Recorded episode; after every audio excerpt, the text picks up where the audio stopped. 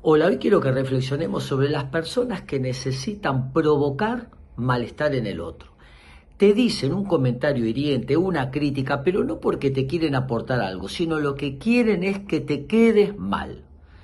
Y uno puede quedar mal de dos maneras. Una mordiendo el anzuelo, reaccionando, gritándole, diciéndole, enojándose. Y la otra estragando la bronca e implotando por dentro. Pero hay un tercer camino. Entre las muchas técnicas asertivas que hay, hay una muy interesante, que es o consiste en responderle, vaya, vaya. Qué interesante. No me digas. O sencillamente con un monosílabo, ajá, e inmediatamente oírse o cambiar de tema.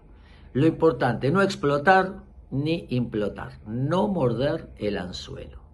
Ignorancia selectiva. A veces es el mejor camino. Espero que les sirva.